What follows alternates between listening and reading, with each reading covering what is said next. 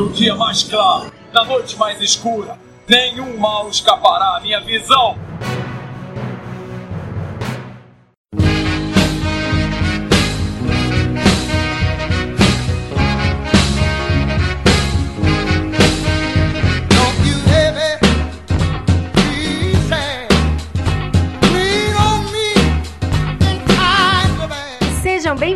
Setor 2814. Eu sou Carol Bardesi.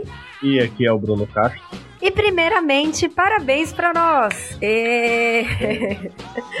Bom, para quem não sabe, estamos completando um ano de vida, né, de cast aí de setor 2814 nesse mês agora de julho, né? Na verdade, a gente começou um pouquinho antes. O primeiro cast foi no dia 24, né, ao ar. E agora em julho, então a gente decidiu que seria nosso aniversário. Não, pra, até para explicar, assim, era pra ter sido dia primeiro, só que a gente foi testar como é que funcionava o site e tudo, aí, ah, estamos testar um pouco antes, ficou no dia 24 o teste, aí, ah, vamos deixar assim mesmo, assim, vamos deletar e postar no link. Sim, sim, sim. E é isso, então, parabéns para nós. Eu queria também agradecer a todo mundo que esteve com a gente durante esse um ano. Primeiro, quem nos deu apoio para começar o cast e quem nos dá apoio a continuar, né? Todo mês aí a cada 15 dias nos escutando, então isso é muito importante. Então, desde já, deixar nossos agradecimentos. E é isso. É, pois é, assim, os ouvintes, né, sempre foram bastante receptivos com a gente desde o início. Eu não esperava é, essa quantidade de feedback que deram, né?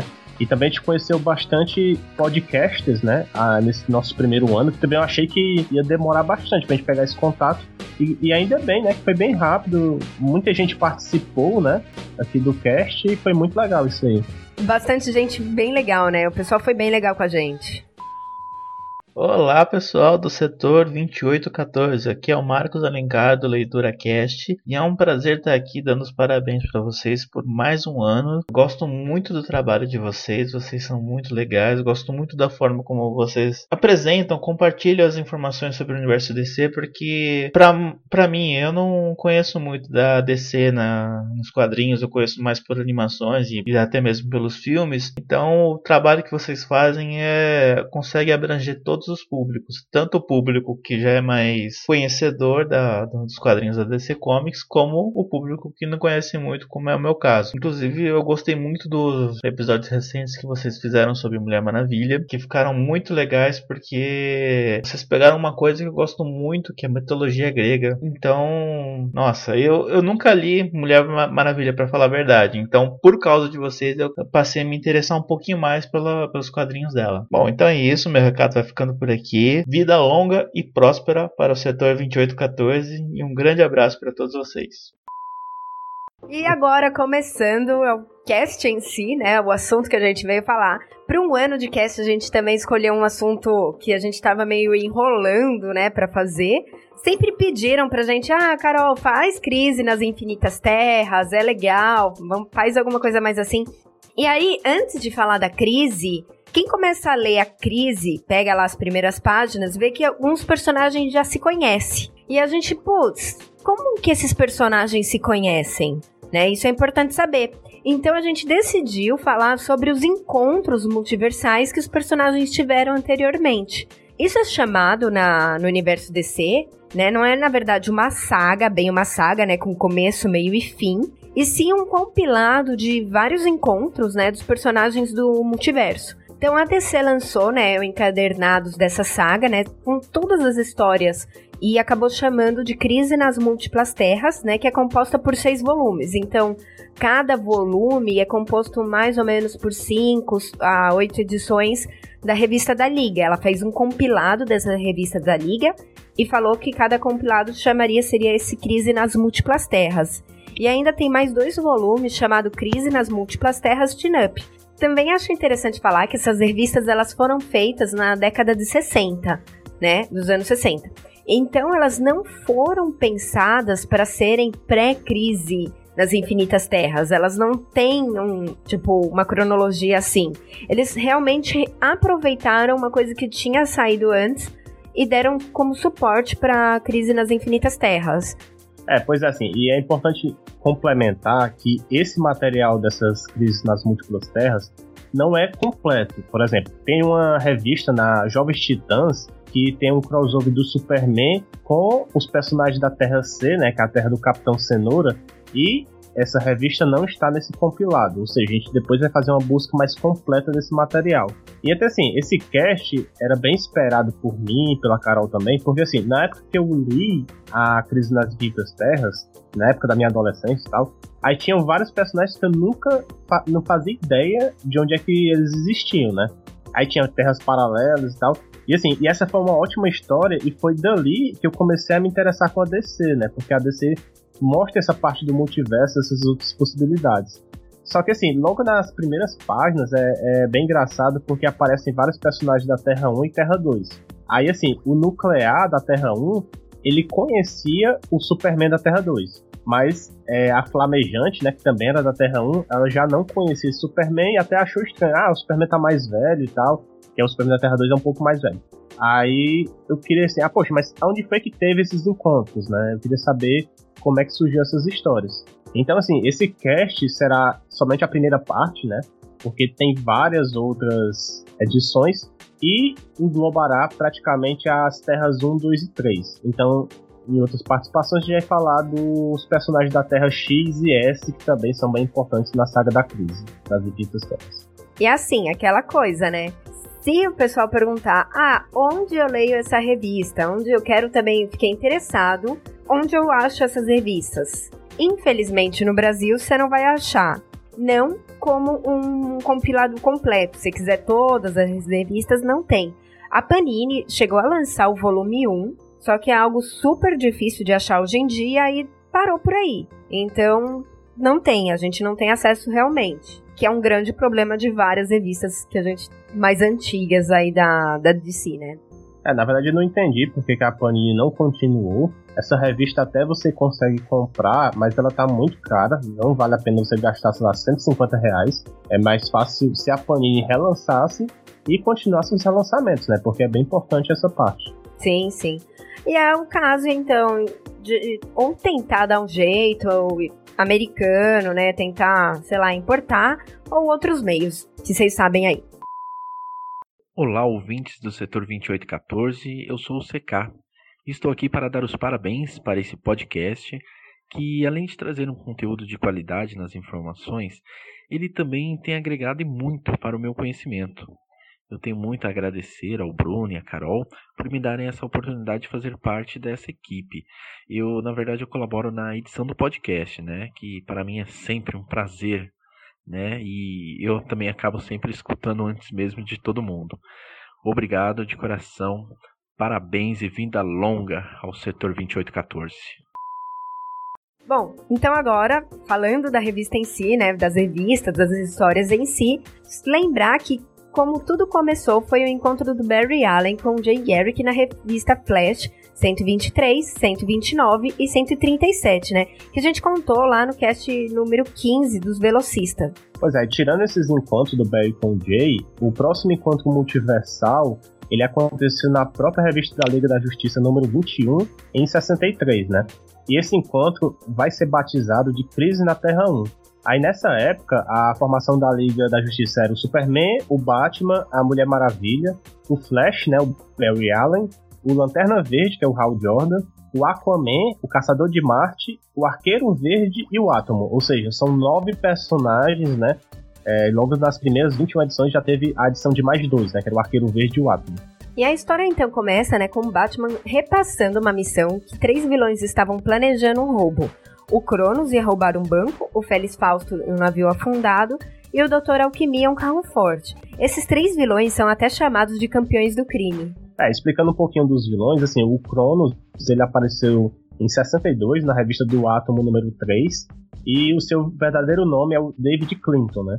E após ter sido preso por um roubo, ele percebe o seu erro, que foi ter planejado, não, não ter planejado direito o tempo. Ele também nota que a prisão funciona tudo com o tempo certinho, assim, tem a hora de acordar, tem a hora de comer e tudo mais. Aí ele tem a ideia, né, que quando sai da prisão, ele decide adotar esse estilo de vida e viver em função do tempo para cometer os crimes sem ser pego. Bom, o Félix Fausto é o feiticeiro que apareceu pela primeira vez na edição 10 da Liga da Justiça, também em 1962, né? E é nessa história que ele liberta o espírito dos três demônios, que a gente já até comentou lá no nosso primeiro cast. Então, o Abinegazar, o Hat e o Gast. A origem dos seus poderes é desconhecida, mas aparentemente ele precisa de um livro de feitiços para focar os seus poderes. E para quem assistiu o desenho da Liga da Justiça, ele aparece em alguns episódios focado na Mulher Maravilha. Aí é, já o terceiro vilão, né, o Dr. Alquimia, ele aparece, ele é vilão do Flash, né? E aparece pela primeira vez na DC Showcase número 13. O verdadeiro nome dele é o Albert Desmond, e nessa edição ele usa o codinome de Senhor Elemento, e na edição seguinte, né, na 14, ele adota o nome de Dr. Alquimia, né? Pra quem assistiu a terceira temporada da série do Flash, vai até reconhecer o Dr. Alquimia, né? Mas só que assim, só que nas HQs, o Alquimia ele tinha uma dupla personalidade. Se sua parte civil era uma boa pessoa, e ele só se tornava um vilão quando virava realmente o Alquimia, né? E depois ele encontra a Pedra Filosofal, que é uma pedra que transmuta objetos, né? Transforma em ouro, transforma em outras coisas. Bom, voltando à história, a Liga da Justiça então decide dividir em grupos para irem atrás dos três vilões. Então, Caçador de Marte, Aquaman e o Átomo vão enfrentar o Felisfalto. A Mulher Maravilha, o Batman e o Lanterna Verde vão enfrentar o Cronos. E o Superman, o Arqueiro Verde e o Flash vão atrás do Dr. Alquimia. Até assim, uma coisa que a gente esqueceu de comentar é que na Flash 132, no final da edição, quando o Barry e o Jay salvam os membros da Sociedade da Justiça, após ele ter sido capturado pelo Vandal Savage, né, que a gente comentou no Cast 15, é daí que a Mulher Maravilha da Terra 2 dá a ideia, né, da sociedade sair da aposentadoria, já que ainda existe algumas ameaças e voltar ativa. Voltando mais uma vez para a revista da Liga, né, nesse mesmo tempo, na Terra 2, alguns membros da Sociedade da Justiça da América estavam reunidos para enfrentar também três ameaças. Então, o violinista, né, que a gente comentou lá no cast número 15 dos Velocistas, o Mago, que é um vilão da Sociedade da Justiça, que apareceu também pela primeira vez em All Star Comics 34, isso em 47, né, 1947, e o seu verdadeiro nome é William Zard. Por fim, o Geada, né, que é vilão da Lanterna Verde da Terra 2, Alan Scott. E seu nome real é Jor Markin. E que apareceu também primeiro em All American Comics número 90, também em 47. Bom, só para dar uma explicada para quem não conhece, a Sociedade da Justiça é o primeiro grupo de heróis da Terra 2, né? Então ele tinha até uma regra que só pode ter sete pessoas na equipe e ficam se revezando. Então teve vários heróis dessa era de ouro da DC que formaram esse grupo de, de heróis. Aí no final da década de 50, no comecinho da década de 50, o grupo resolveu se aposentar, depois a gente vai ficar sabendo o porquê com o retcon, mas ele estava aposentado durante alguns anos e resolveram voltar ativa nessa década de 60. Enquanto isso, a Liga ela teve o seu início no começo da década de 60, com esses heróis que a gente conhece né, até hoje, né, o Superman, Batman, Maravilha, Flash. Assim, eles se reuniram por conta de um, uma invasão alienígena e decidiram fazer esse grupo de heróis também, agora, agora da Terra 1. É, na verdade, assim, a gente fala a Sociedade da Justiça, né? Ela é da Terra 2, a Liga da Justiça é da Terra 1. Então, eles são, seriam, entre aspas, aí, para quem. para resumir, né, facilitar, análogos. Só que um é da Terra 2, um, da, um grupo é da Terra 2, o outro é da Terra 1. Aí, assim, nessa edição também aparece Sociedade da Justiça e a composição nessa edição é o Senhor Destino, o Lanterna Verde da Terra 2, né, que é o Alan Scott, o Flash da Terra 2, que é o Jay Garrick, o Homem-Hora, o Gavião Negro da Terra 2 a Canário Negro e o Átomo também da Terra 2. Ah, e outra coisa que esse átomo da Terra 2, que se chama Alpret, não tem os mesmos poderes do átomo da Terra 1, né? Que é o Ray Palmer. Quem assiste aí a Arrow vai saber. E sim, porque ele tinha uma estatura pequena mesmo, isso era normal dele. Os seus poderes eram super força e um ótimo lutador de boxe. E assim, de volta para a Terra 1, inicialmente todos os heróis foram facilmente derrotados por esses três vilões, né, que estavam bem preparados. E quando os vilões estavam para ser pegos, eles desaparecem. Ou seja, então, então assim, a parte mais engraçada é que assim, como a, a narrativa daquela revista era, ficou bem datada, porque assim, é, aparece em vários momentos o narrador, um narrador oculto falando assim, ah, e agora? O que aconteceu com o Cronos? E o que aconteceu com fulano? Vamos agora ver o que acontece. Era bem, bem explicadinho mesmo, assim. Daí sabemos que os vilões das duas terras tinham se unido e que também o violinista tinha desenvolvido teletransporte vibracional entre as duas terras. Vemos também que os vilões da Terra 2 também derrotaram a Sociedade da Justiça. E aí, o violinista conta que quando ele estava fugindo da prisão com o Geado e o Mago, ele ia usar uma nova nota musical para derrotar os guardas e acabou que essa vibração fazendo com que eles fossem parar em uma peça no teatro de Central City na Terra 1.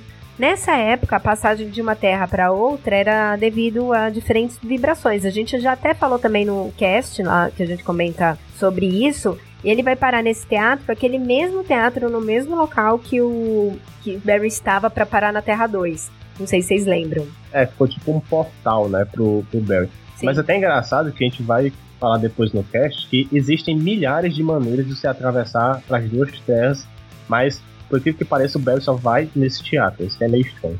E nesse mesmo momento que os vilões da Terra 2 chegam na Terra 1, nesse teatro, o trio de vilões que a gente comentou da Terra 1 iam roubar esse teatro também, né? Aí eles acabaram criando uma distração e salvam esses vilões da Terra 2. Aí eles, esses seis vilões acabam formando uma parceria e até essa parceria é bem inteligente, porque assim, porque eles combinam de roubar a própria terra deles, mas inventam de gastar na outra terra, né? Porque assim eles não seriam pegos gastando dinheiro. Uma coisa que a gente esqueceu até de mencionar é que ambos os Flashes foram derrotados bem facilmente. Eles tiveram suas estruturas moleculares desfeitas e foram aprisionados em duas esferas. E aí eles vibravam numa frequência oposta, né, que eles tinham, e isso impedia que eles usassem seus poderes. Aí, assim, o trio de vilões da Terra 2, ele acaba ficando entediado, né, com a boa vida na Terra 1 e decide roubar um cassino e desafiar a Liga da Justiça. Só que, assim, é, eles se disfarçam como os vilões da Terra 1, ou seja, o Mago, ele se disfarça como Alquimia, o Geada, ele vai como Cronos e o violinista se veste como Félix Fausto.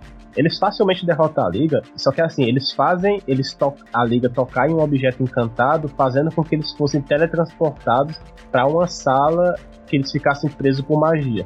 Daí o Batman retira do nada, do nada mesmo, assim, tipo, as coisas é, são engraçadas porque elas apareciam Tipo, ah, precisa de tal ferramenta. Aparecia, né? Mas beleza. E aí ele retira do nada uma bola de cristal, né? Que eles receberam do Merlin para enfrentar o Félix Fausto na segunda edição da revista da Liga. E aí, para funcionar, eles tinham que dar as mãos, né? E, numa roda assim, e se concentrarem. E aí eles conseguem conversar com o Flash, o Barry, né? Que acaba explicando tudo o que existe na Terra 2 e que a Liga está enfrentando os vilões dessa terra. O engraçado é que o Barry já teve alguns encontros com o Jay, mas nunca tinha mencionado isso pra Liga também, né?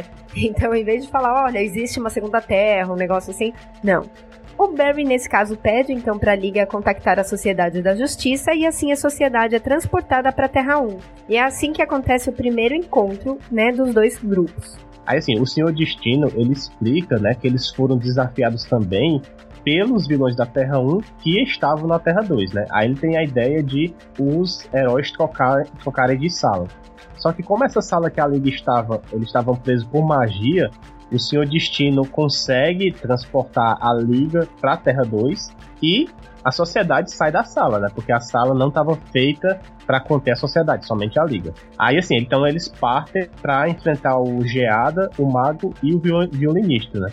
E assim, os dois Lanternas Verdes, eles não partem para enfrentar os vilões e eles vão tentar salvar os dois Flash que estavam presos entre, as, entre a fronteira da Terra 1 e da Terra 2. Aí a gente vê também que os anéis deles conseguem abrir portais multiversais. Ou seja, que até onde eu sei, isso era um poder inédito. Na edição número 22, né, agora chamada Crise na Terra 2, a sociedade derrota então até que facilmente os vilões da Terra 2. Ou seja, o Homem-Hora e o Átomo quebram as sequências de notas do violinista usando um rádio. O Senhor Destino derrota o Geada sozinho, liberando encantamentos do livro perdido de Thor. E a Canário Negro e o Gavião Negro derrotam um mago com a ajuda de gaviões que eles conseguiam se comunicar. É até uma coisa interessante que é, eu não sabia que o Gavião Negro conseguia se comunicar com gaviões de verdade, né? É assim, nessa época eu acho que não tinha poderes fixos. Ou era um poder daquela época mesmo. É, pode ser. Enquanto isso, na Terra 2, o Arqueiro Verde, o Caçador de Marte e o Átomo unem as forças e derrotam o Felix Faust. A Mulher Maravilha e o Batman conseguem derrotar o Alquimia, né? Transformando a Pedra Filosofal em uma simples esfera de chumbo. E assim, uma coisa também que eles não explicam bem como os heróis conseguiram transportar os meios de transporte, né? Porque na Terra 2 a Mulher Maravilha consegue o avião invisível e o Batman consegue o jato dele, né? Tipo, do nada mesmo. É, nessa edição eles também usam os cavalos alados, né? Eu não sei o nome desses cavalos, mas é interessante também que os cavalos também aparecem do nada. E a Mulher Maravilha nessa edição, ela usava, tipo, acontece um negócio que ela precisava usar a corrente de ar. Então ela não voava, mas ela conseguia aplainar, né, assim, através das correntes de ar. É, assim, era, era um poder dela dessa época, né? Sim, que... sim. E assim, por fim, o Cronos, ele é derrotado pelo Superman e o Aquaman com a ajuda dos animais marítimos da Terra 2 que conseguiram localizar o Cronos. Aí a gente lembra dos Super Amigos, né? Aquele barulhinho. Meio mental do ah. Aquaman. Nossa, era muito tempo, né? né? Bom, ao mesmo tempo, né, os dois lanternas têm uma ideia para soltar os flashes da bolha, né, que eles estavam lá que a gente comentou. Então eles reduziam a energia dos raios dos lanternas em prótons de luz. Porque a luz e o som são as únicas coisas que atravessam bolhas. Aí, assim, é engraçado que aí que mostra que a história era cheia de reviravoltas, né? Primeiro que os vilões conseguem derrotar facilmente os heróis e tal, estavam bem planejados, né? E além disso, eles colocaram uma armadilha nessas bolhas, pois eles sabiam que os lanternas iam usar esses poderes para salvar o Barry e o Jay, né? Então, quando essa armadilha é ativada, todos os membros, tanto da sociedade como da liga, eles ficam presos em uma jaula no espaço, tipo uma jaula com cada um com dois membros, assim. É até engraçado que ficou cada um o seu análogo, né, da, da Terra lá. Os que podiam ter análogo. Aí mostra até, né, cada um usando sua habilidade para fugir, mas eles acabam não conseguindo. E aí o átomo tenta encolher para deslizar entre os átomos da gaiola, mas como ela foi feita com magia, ele não consegue. E é aí que ele dá a ideia para os lanternas fazerem a mesma coisa, né? E usando o poder do anel, eles encolhem e passam pela jaula. É, só um comentário, esse poder do Lanterna Verde de encolher o próprio corpo também era meio que uma novidade, né, na, naquela época. Bom, e aí eles libertam Barry e o Jay, que usam poder de vibração para libertarem os demais membros. O sexteto, então, de vilões percebe que os heróis escaparam, né, e tentam pensar em uma saída. E daí o violinista tem a sacada, né, que existe uma Terra 1 e uma Terra 2, então deve existir uma terceira Terra. É, e para encontrar esse portal, né, para a Terra 3, o Félix Fausto tenta usar a magia, né, o violinista tenta é, usar alguma vibração diferente né, da sua, do seu violino, e o Cronos tenta ver se existe um portal escondido pelo tempo. Mas assim, os vilões eles não encontram a tempo e são derrotados tanto pela lei como, como pela sociedade. O Senhor Destino até cita que eles acabaram salvando tanto a Terra 1 como a Terra 1, Terra 2, né, como a possível Terra 3. E a história termina eles prometendo novos contatos, né, assim, de se unir caso tivesse alguma necessidade novamente. Até um comentário que eu queria falar, assim, que pelo menos no seriado, né, do Flash, do Arrow, existe agora um multiverso, né? O pessoal se incomoda assim, ah, por que que, sei lá, a Supergirl não vai ajudar o Flash, tá? E, e vice-versa. É até engraçado porque, assim, se fosse, então, é que nem nas histórias em quadrinhos aqui. Se fosse toda hora a Liga presidente da sociedade e vice-versa, então. Por isso que eles se encontram somente quando tem um, um vilão muito, muito foda pra, né, necessite dessa união. No ano seguinte, mais especificamente na edição número 29 da revista da Liga da Justiça da América, né, aconteceu a história da crise na Terra 3. Eu acho que é interessante a gente só explicar um pouquinho o que seria a Terra 3, porque a gente já falou Terra 1, a Terra 2, que é que a gente veio comentando nos casts e tudo mais, que é lá da Era de Ouro, mas a gente acabou não falando nada da Terra 3. Então, ela, essa é a primeira vez que ela aparece realmente, né, desenhada. Ela já havia sido citada antes e é conhecida como oposta às terras que conhecemos. Ou seja, os heróis aqui são vilões, praticamente isso. E uma coisa também que é legal, a gente não pode confundir pré-crise e pós-crise. Então, as terras que a gente vê lá, elas até têm umas semelhanças, tá? Mas isso daqui também é lembrar que a gente está no pré-crise a origem dessas terras é um pouco diferente do que seria no pós-crise. E aí, falando da revista em si, ela começa mostrando os flashes em ação. Tanto Barry como o Jay salvando pessoas de um assalto, cada um em, em sua terra. E aí, logo após, né, na Terra 3, é mostrado um outro velocista chamado John Quick, né, roubando uma escultura mais valiosa desse mundo. Em seguida também é mostrado mais dois personagens, né, cometendo um assalto. Então seria o Anel Energético e a Superwoman, ou Supermulher, se preferir. Então, todos esses personagens aí que apareceram, eles são análogos. O Johnny Quick vai ser do Flash, o Anel Energético vai ser do Lanterna Verde e a Superwoman, Supermulher, vai ser da Mulher Maravilha. E aí que o narrador, inconscientemente, ele explica que eles, esses personagens, eles não são heróis, e sim são vilões. É até meio óbvio, né? Porque se os caras estão roubando, estão fazendo essas coisas, não precisa o cara explicar que, né, eles não são heróis, né? Então, assim, depois é, é contado o que ocorreu na história dessa Terra 3, né? Que aconteceu da forma, tudo aconteceu da forma inversa. Por exemplo, o Cristóvão Colombo, ele era americano e descobriu a Europa. A Inglaterra que conseguiu a independência dos Estados Unidos. O outro detalhe é que o ator Abe Lincoln, que assassinou o presidente John Wilkes Booth, né, que é o contrário também nessa versão. Nessa primeira versão da Terra 3, não existiam heróis e só existiam vilões, né? Esses vilões se uniram e formaram o Sindicato do Crime da América. Aí eles eram formados pelos os três que a Carol falou, né? O Johnny Quick, o Anel Energético e a Super Mulher. E o Coruja, o Ultraman, que eram os análogos do Batman e do Superman. Aí assim, no QG, né, do sindicato, eles contam que estão entediados porque não existe nenhum desafio nesse mundo e ele consegue roubar tudo. Aí, ah, que ninguém podia parar eles e tudo mais. Aí aparece o Ultraman, né, e ele chega com a solução. Então ele foi roubar um museu, né, e achou um pedaço bem grande de kryptonita. E aqui a kryptonita sempre dá um novo poder ao Ultraman, ao invés de deixá-lo fraco, também é o oposto, né? E com isso ele desenvolveu um novo poder que é a ultravisão e começou a enxergar outras terras paralelas. E começou também a estudar os heróis dessa terra, né? Então da Terra 1, por exemplo.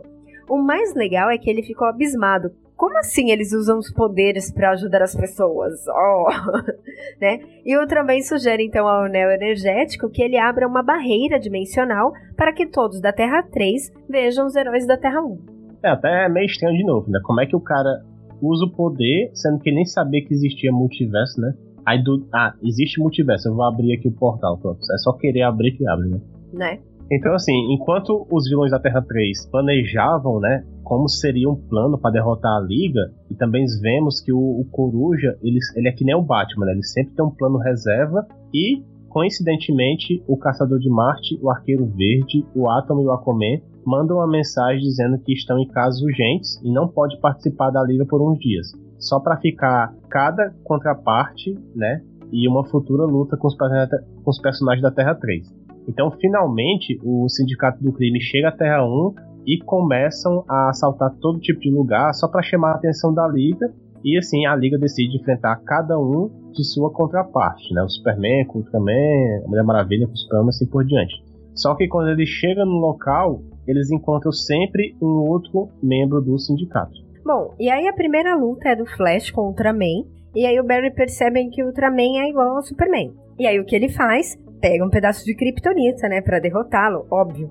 Mas acaba dando um novo superpoder que é a visão de calor. Essa luta é bem legal porque assim mostra que o Flash é bem poderoso, pois ele usa os poderes de atravessar tanto a parede como o chão para desviar do soco do Superman, né? Aí ele acaba aparecendo de surpresa e dá vários socos bem rápidos e acaba derrotando o, o Ultraman, no caso. Bom, e aí em seguida tem a luta do Batman contra o Johnny Quick, né? E o Batman derrota ele se fingindo de morto. É, porque assim, o Batman tinha uns. Ele já era um mito desde cedo, né? Ele né? conseguia ter uns planos nada a ver, né? Pra derrotar. Bom, e também a próxima luta é do Superman com o Anel Energético, onde o Superman ele tenta usar a fraqueza dos Lanternas Verdes da Terra 1, que é qualquer coisa da cor amarela, e da Terra 2, né? Que seriam objetos de madeira. Mas isso acaba não funcionando contra o Anel Energético. E aí, por fim, o Superman usa o seu sopro inverso, ou seja, ele suga todo o ar, né, que tá em volta, e o anel energético acaba perdendo a consciência. É, a única luta que tem com a, a, o herói a contraparte é da Mulher Maravilha, que ela luta com a Super Mulher, né? Depois até percebendo que assim, ah, não podemos deixar um homem e a mulher lutando, vamos colocar a mulher com mulher, né? Naquela época. A Mulher Maravilha é até jogada para o alto e ela até usa as correntes de ar, né, que comentamos anteriormente, para virar o jogo e acaba percebendo que está perdendo. A Super Mulher usa o seu laço, que nessa versão ele assume qualquer forma de qualquer coisa. Então ele assume a forma de uma serpente voadora gigante. Só que a Mulher Maravilha prende essa serpente com seu laço, né? E acaba derrotando e amarrando a Super Mulher. A luta restante é do Lanterna Verde com o Coruja. Quando o Lanterna Verde ele chega no local, o Coruja tinha usado um gás sonífero nas vítimas. E aí o que o Lanterna faz? Ele conjura esponjas gigantes, óbvio, né? Para absorver o gás. E aí, em seguida, então, ele acaba prendendo o coruja em uma cela feita de energia. Né? Ele faz uma cela com o poder do anel. Só que as barras da cela, elas eram muito espaçadas, né? E aí o coruja acaba saindo. Aí o que ele faz? Em seguida, ele faz uma cela com as barras bem juntinhas e o coruja não consegue sair. Só que ele esquece de fazer o teto. É explicado, na verdade, né? O Hal ele percebe que o coruja só pode ter poderes mentais e ele que tá forçando o Hal fazer isso, né? Fazer esses erros grotescos aí, né? E aí, por fim, o Hal ele acaba criando uma aura protetora em torno do seu cérebro e usa o seu famoso construto, que seja é a luva de boxe gigante para nocautear o coruja. Ah, e como observação, todos os membros do sindicato, quando foram derrotados pela Liga, ao final eles falavam a palavra chamada Voltron, e não sabíamos o porquê eles falavam isso. É, assim, até eu não percebi. Eu vou ser sincera, quando eu tava lendo, eu não tinha me tocado que eles falavam esse Voltron. E aí, só quando terminou essa parte da revista, que eu falei, nossa, tipo, mas os heróis não ganharam? Por que que tá assim? E aí, eu voltei lá, aí ele explica, né, a palavra Voltron, a gente vai explicar aqui também. Aí eu voltei e falo, ah, realmente. É, porque assim, é, é que assim, na hora que eles falam essa palavra, todos os membros são teletransportados, né? Na verdade, é uma palavra mágica para isso, um código, né? Aí esses membros são teletransportados para a Terra 3, graças ao poder do anel energético, que deu um poder vibratório para cada um desses membros, né? Ou seja, ele falando isso, teletransportava os heróis e deixavam ele meio que inconsciente. É, o interessante é que Voltron era um nome de um monge budista que deu um anel místico para o anel energético. Ou seja, na Terra 3 não existe Guardiões do Universo. É, e nem divisão de setores, né? Assim, né? assim como na Terra 2 também. A desculpa do Coruja é assim: ah, a Liga nunca foi derrotada na Terra 1. E o sindicato também nunca foi derrotado na Terra 3. E eles queriam meio que jogar em casa, né? Transportar a Liga pra Terra 3, porque lá eles não perderiam. Só que não tem nada a ver nessa teoria, mas beleza. A Liga da Terra 1 não perdia porque os roteiristas não deixavam os vilões ganharem, né? E assim, a liga, como eu falei, ficou atordoada né, nessa viagem temporal e acaba perdendo feio para o sindicato. Aí o Coruja, para ser justo, né, propõe um campo neutro como uma forma de desempate. Aí o Ultraman sugere eles irem para a Terra 2. Nessa hora, você percebe que o sindicato não era tão mal assim. Ah, meu Deus, eles só queriam roubar, né, e depois encontrar um desafio à altura deles. Simples assim né? Então eles deixam a liga em transe sentados em uma mesa e vão até a Terra 2 derrotar a sociedade para que eles não ajudem a liga na luta. A sociedade percebe que está sendo vigiada, né? Usando o bastão cósmico do Starman. A gente já comentou de Starman.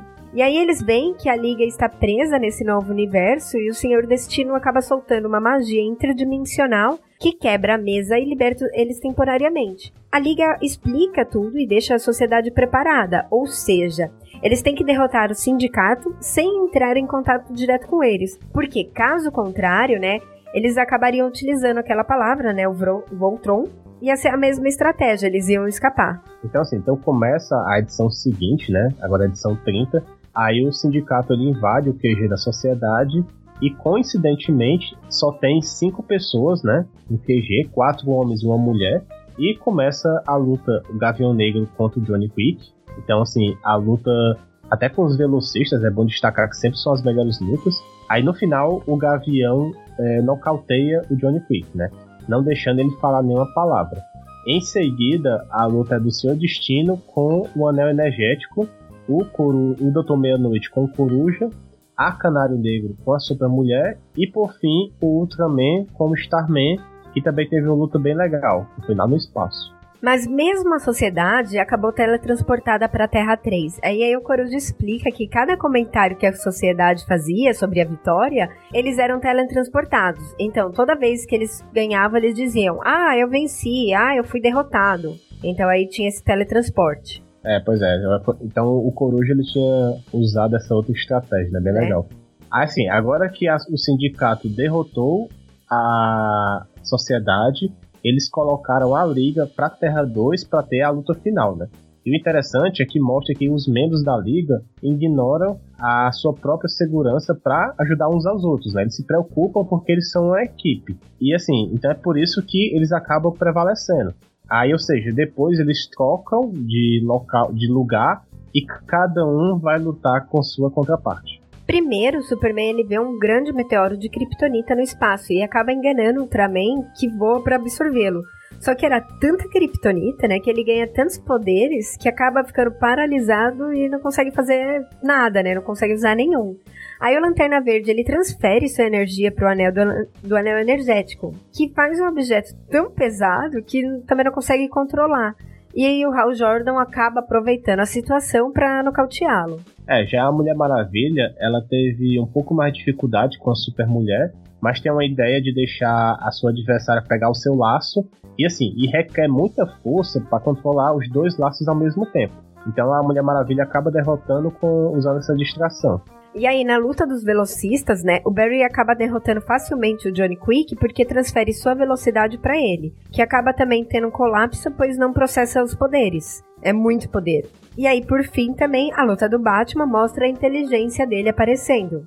O Coruja ele usa seus poderes mentais para não deixar o Batman dar nenhum golpe. Até que o Bruce percebe isso, né? Ele se toca e vira de costas. E aí é uma estratégia muito bizarra, né? Que o Batman usa, que ele vira de costas e quando a gente vira de, costas, ele meio que confunde o coruja. Então, assim, porque um lado do cérebro controla o outro lado do corpo, né? Então, o lado esquerdo controla o lado direito.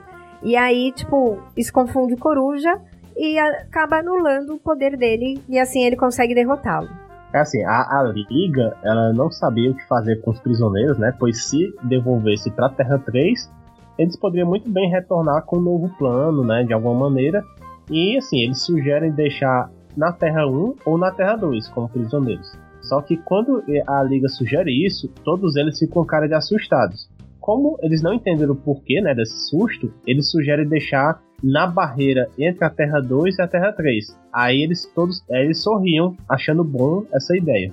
E aí, nesse momento, o Hal Jordan ele usa seus poderes para forçar o anel do anel energético né, a contar o plano deles. E é revelado que quando a Liga tentasse tirar a sociedade da prisão na Terra 3, teria uma armadilha que ia destruir a Terra 1 e a Terra 2. E aí a Liga prende a sociedade na fronteira com os avisos em todas as línguas possíveis do universo, né, do multi-universo aí, avisando que eles são perigosos. E aí conseguem retirar a armadilha da prisão e dá tudo certo. Então assim, ter termina finalmente essa história aí, né? Assim, cronologicamente, o próximo encontro acontece na revista do Flash 151, né, em março de 65. Essa era uma HQ que a gente deveria ter contado lá no cast do Jay, mas a gente acabou esquecendo. Mas o plot assim é bem simples, né? O Barry e a Iris estavam noivos há dois anos. E quando estavam andando na rua, finalmente a Iris acha o anel de noivado perfeito que ela estava procurando. E quando ela vai experimentar esse anel, ele acaba sendo roubado por uma sombra enorme, né? Aí o Flash, ele entra em ação, mas não consegue penetrar nessa sombra que acaba indo embora, roubando todos os objetos da loja. Depois o Barry luta mais uma vez com essas sombras, né, em forma de animais. E ele percebeu que seu corpo vibrava de forma diferente. E aí depois, né, de investigar, ele acaba percebendo que é a mesma vibração de quando ele enfrentou o Sombra lá em Flash de Dois Mundos de número 123. Então Barry vai até a Terra 2 e consegue derrotar o Sombra.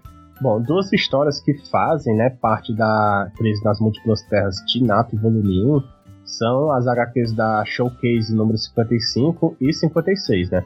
Não são um crossover entre universos, mas são bem importantes. A primeira delas marca o retorno de um dos personagens mais marcantes da Era de Ouro, né? Sem ser uma participação especial. Essa história marca a volta do Solomon Grundy, né? Após a sua última luta com Lanterna Verde Alan Scott. e ele se liberta de uma prisão de energia que o Lanterna tinha colocado e banido ele da Terra.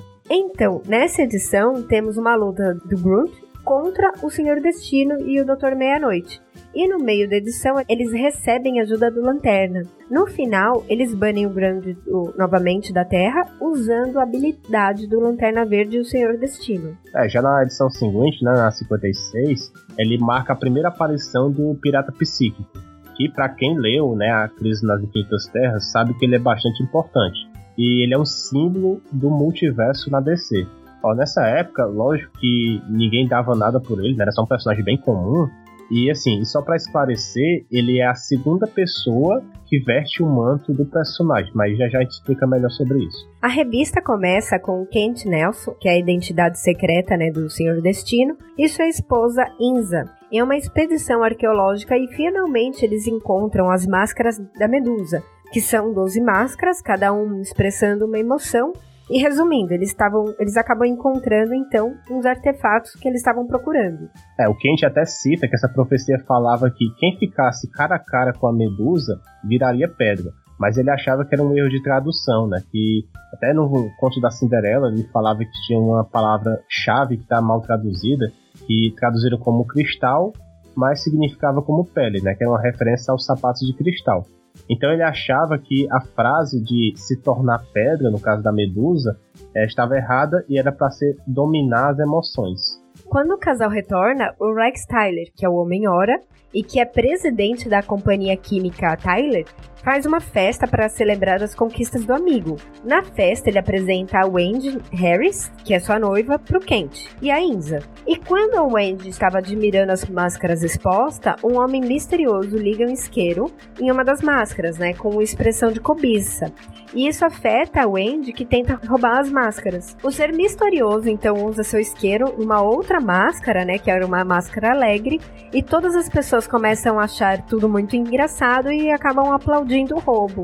Logo após, ela recobra a consciência e explica que deu as máscaras para um mendigo. E aí, o Rex e o Kent acham muito estranho tudo isso e acabam decidindo ir investigar. Só que mais tarde, já como o Senhor Destino, o Kent percebe que as máscaras têm alguma proteção mística que não deixa ele rastreá-las. É, até queria comentar uma coisa, não sei se os ouvintes sabem, mas essa Wendy Harris, né? Ela aparece no desenho do Young Justice. Eu queria saber se eles confirmam se seria homenagem a essa Wendy aí eu não sei se ela aparece mais vezes, né? Ah, provavelmente. Deixa nos comentários. Provavelmente, eu acho que sim. É, pois é, porque ela era namorada do Homem-Hora, bem um herói bem esquecido, por isso que... E, na, e no Young Justice era, era uma namoradinha do Superboy. Sim. Então, por isso que... Então, assim, depois, voltando à história, né? Depois mostra que o homem que arquitetou todo o plano, né, se chamava Roger Hayden. Ele roubou o convite da festa do, do Rex, né? E após manipular a Wendy, ele pegou as máscaras do mendigo. A história do Roger é a seguinte: meses atrás, é, seu velho companheiro de cela estava morrendo, mas estava ensinando o Roger os segredos das emoções humanas e as causas e as consequências. O nome desse companheiro era Charles Haldest e ele foi o primeiro pirata psíquico, né, que enfrentou a Sociedade da Justiça lá na All Star Comics número 23, lá em 1944. É interessante, então, só explicar como o Pirata Psíquico é um personagem muito importante, depois, né, até em Crise das Infinitas Terras. Qual que é o poder dele? É controlar as emoções, né? Então, é isso, basicamente. É, é com base nessas máscaras, né? Que ele pega, ele, assim, como tem 12 máscaras, ele consegue, a partir dessas máscaras, fazer as pessoas sentir a mesma emoção das máscaras. Ah, quero que todo mundo fique triste, que todo mundo fique alegre e assim por diante. É, só que em crise, agora eu não lembro, mas não aparece essas máscaras, né? Ele tem um poder mental mesmo. Na verdade, assim, é, eu não sei se futuramente ele vai conseguir ter uma própria máscara dele, né? Mas ele veste uma máscara dourada até. Sim. É, ele recebe no começo da edição e essa máscara dourada mostra a emoção que ele tá sentindo lá. Nessa edição ele não tem essa máscara, ele veste a roupa, mas é o, é o rosto dele mesmo. E ele consegue controlar a emoção, talvez psiquicamente. Eu não sei como é que ele faz isso aqui, é bem é explicado. Porque na, na crise mesmo é, é, psiquicamente, até que às vezes ele fica com dor de cabeça, né? Tipo, tem aquela coisa, ah, tá me forçando demais, então é, é algo mais psíquico, literalmente. Bom, voltando à história, né? O Charles pede pro Roger continuar seu legado e se vingar dos heróis que o prenderam. Aí quando o Roger foi solto, ele leu no jornal sobre as máscaras, né, da Medusa, que o Charles chegou a mencionar a existência e que também ensinou, né, como ativá-las. E aí o Roger começou a treinar para imitar perfeitamente cada uma das expressões das 12 máscaras. É, depois até tem uma luta bem legal quando o pirata psíquico usa as emoções das pessoas para roubarem um banco, né? Mas o seu destino chega a tempo e consegue né, é, deter ele. O pirata psíquico acaba usando a emoção do orgulho no seu destino, que começa a achar que todos os seus vilões clássicos estavam de volta, né? Que era o Otan e o Meior. São vilões lá da Era de Ouro mas era só imaginação. Em seguida, então, o Homem-Hora ele tenta investigar o ocorrido com a Wendy, né? E ele acaba encontrando o pirata psíquico. E quando está para perder, ele usa a emoção que faz com que o Rex ache que eles são amigos e o deixa fugir. Então ele acaba enganando o Homem-Hora. E aí o Senhor Destino e o Homem-Hora eles se unem e conseguem achar mais uma vez o pirata. Só que esse usa a emoção agora da inveja para fazer os dois brigarem até cansar. É, você parar pra pensar, é um poder bem legal, né? Você pode realmente manipular e nunca ser derrotado. É. É o que muitas pessoas fazem, né? Elas manipulam umas às outras, então. Né? É. é. Assim, e, e, em seguida, o Roger ele acaba derrotando né, o, Homem-Hora, que tinha acabado de tomar uma, a pílula Miracle. Assim, a gente até não explicou antes, assim, o Homem-Hora, é, já que ele não é tão conhecido, ele toma essa pílula e ele ganha super força durante uma hora. É, é isso que funcionam os poderes dele. Só que ele não consegue, né, derrotar o Senhor Destino, que sai do transe e acaba derrotando ele. No final, o Senhor Destino coloca uma máscara mágica sem emoção, prendendo o rosto né, do pirata psíquico para que ele não use seus poderes. A edição acaba terminando com o Rex revelando ser o Homem-Hora para o Wendy, né? Já que eles estavam noivos e iam casar, é hora de né, né? revelar a identidade. Bom, o próximo crossover acontece em Liga da Justiça 37, em agosto de 1965, na história Uma Terra Sem a Liga. A edição inicia mostrando Johnny Trovoada recebendo uma carta da Sociedade da Justiça para o encontro com a equipe. E até mostra que ele estava impaciente, pois o grupo de heróis voltou há um tempo e ele não foi convocado. É, só para contextualizar, toda vez que o Johnny fala a palavra say you, né, que em inglês significa realmente é, say, o verbo say, you, que na tradução fica assim, diz aí, né? Aí um gênio mágico chamado Relâmpago, né, até o nome do relâmpago é Thunderbolt em inglês, pra quem não sabe, aparece e obedece aos comandos do Johnny. E assim, pra quem não lembra, o Johnny, ele aparece né, nessa revista do Universo DC Renascimento, lá na primeira edição mesmo, lá daquela do Wally da volta do Wally West. E ele tenta chamar o Relâmpago depois que o Wally aparece para ele, né? Mas ele percebe que o Johnny não tem mais os poderes, ou seja, ele fica lá tentando chamar o relâmpago e não acontece nada. E assim, ele é bem importante porque talvez ele vá ser uma das peças chaves desse novo mistério no universo DC. Voltando para a história, né, conversando com o gênio, o Johnny fica curioso para saber como seria sua contraparte na Terra 1. E aí o relâmpago realiza seu desejo. O problema é que o Johnny da Terra 1 é o cara mau e frustrado, pois não tem um relâmpago igual à sua contraparte da Terra 2 e acaba nocauteando o Trovoada. E aí a dúvida que a gente fica é, né? Como esse cara sabia que existia uma contraparte da Terra 1, né? Como esse cara sabia que existia a Terra 1, né?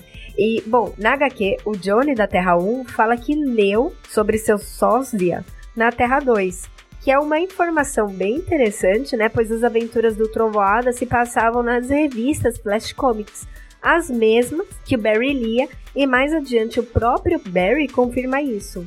É, porque assim, se o Johnny da Terra 1 lia as histórias do Terra 2, aí você pensava assim, poxa, mas só existia essa revista do Flash? Será que existe. Todas as revistas da Terra 2 existiram? Mas a gente confirma que não, né? Então, ou seja, era da mesma revista, então era só essa edição que estava valendo. Então, assim, essa versão da Terra 1 do Johnny, ele também ele é bem burro e ele fala muitas palavras erradas e por isso demorou um pouco para que ele consiga falar a palavra mágica, né, que é a Seiyu, para ativar os poderes do relâmpago. Aí quando ele consegue fazer isso, o, ele ordena que o relâmpago faça vários roubos para ele. O Flash da Terra 1, ele tenta impedir o relâmpago, só que o seu mestre o chama novamente e pede que ele volte no tempo e impeça que todos os membros da Liga da Justiça virem heróis. Nessa época era mais comum também, né? Voltar no tempo, era um negócio. Não tinha tanto flashpoint, é, né? Assim, tipo, ah, não vai É, não dá, não dá um flashpoint, né? Sim. Na verdade, até deu, né? Assim, mas a gente vai ver agora. Bom, o relâmpago volta no tempo, então, né? Impede que o raio atinja Barry e em seguida ele parte para Krypton e fecha a fenda de urânio do planeta e transforma em chumbo. E aí prevenindo a explosão. E faz isso faz com que o Superman nunca deixe Krypton. E depois ele viaja mais uma vez no tempo e protege a nave do Abir Sur de receber uma rajada de radiação amarela, fazendo com que ele não morra e continue como lanterna do setor 2814. É, o próximo passo foi destruir o fragmento da estrela Anã, impedindo que ela nunca caia na Vital, né, que é a cidade do átomo, e ele nunca, né, vira o átomo. E depois o relâmpago vai até o laboratório e dá um curto-circuito na invenção do Dr. Erdel, que é um doutor que trouxe o caçador de Marte para a Terra, né? Então, com isso, o caçador não vem para a Terra também. Essa origem do caçador de Marte e do átomo são bem desconhecidas do grande público, mas dá com essas informações para dar uma ideia de como aconteceu. Já a origem do Batman, que eu achei a mais estranha, ao invés do relâmpago ir até o passado e salvar os pais do Bruce, né, para ele ter uma vida normal, normal né? É, ele simplesmente derrota o Batman em sua primeira aparição, né, como vigilante contra os bandidos. Aí o Batman, ah, eu não consigo ser herói mesmo, eu vou voltar e ser um playboy. Aí assim, eu tava bem curioso para ver como ele ia impedir a origem da Mulher Maravilha, mas só faz citações. Ah, ele mudou a origem da Mulher Maravilha, do Aquaman, do Gavião Negro e do Arqueiro Verde. Só para citar, a Liga agora tem 10 membros, o Gavião Negro da Terra 1 entrou pra Liga. Bom, depois o relâmpago retorna para o presente, né? E o John decide chamar esse novo mundo de Terra A. A de alternativa. É, só, é, só para falar que por isso que nesse caso ocorreu um flashpoint, né? Ele mudou um evento no passado e ocorreu uma nova Terra paralela, né? Sim, sim, sim. E até assim, uma discussão, até que eu já tive com alguns amigos, né? É de assim, será que uma mudança na linha do tempo gera um universo paralelo ou não? É, é sim não. Ele gera um universo paralelo, mas ele toma o lugar do universo paralelo seguinte. Ou seja, agora tem a Terra A, mas não existe a Terra 1. Entendeu? Não é porque dá para acessar as duas terras simultaneamente. Só pode acessar se tem mudança no tempo, então só existe uma Terra. Bom, e depois mostra os membros da Sociedade da Justiça na Terra 2 preocupados com o atraso do Johnny Trovoada e aí que o Senhor Destino usa sua bola de cristal para localizá-lo e percebe que ele está desacordado na Terra 1, e então a sociedade parte para a Terra A, né, agora a Terra A, com a seguinte formação: Senhor Destino, Flash, Lanterna Verde, Gavião Negro, Átomo, Senhor Incrível, que é o seu alter ego, né? O Terry Sloan. É, é, a maioria conhece o Senhor Incrível como sendo outro personagem, né? Mas nessa época era o Terry como alter ego. Na Terra A, a Sociedade da Justiça ela é derrotada facilmente pelo Relâmpago, né? Só para situar, o Relâmpago ele consegue fazer qualquer coisa. Se o cara falar, ah, faça tal coisa, ele consegue. É muito poderoso mesmo. Então, eles são derrotados facilmente. E vemos que ele executa qualquer ordem, exceto matar, né? Que ele tem um código de conduta lá dele quando foi criado. Aí o Jay tem a ideia de eles se disfarçarem como a Liga da Justiça, mas o plano dá certo parcialmente, pois a, após a Liga bater no relâmpago, o Johnny consegue fugir com o seu gênio.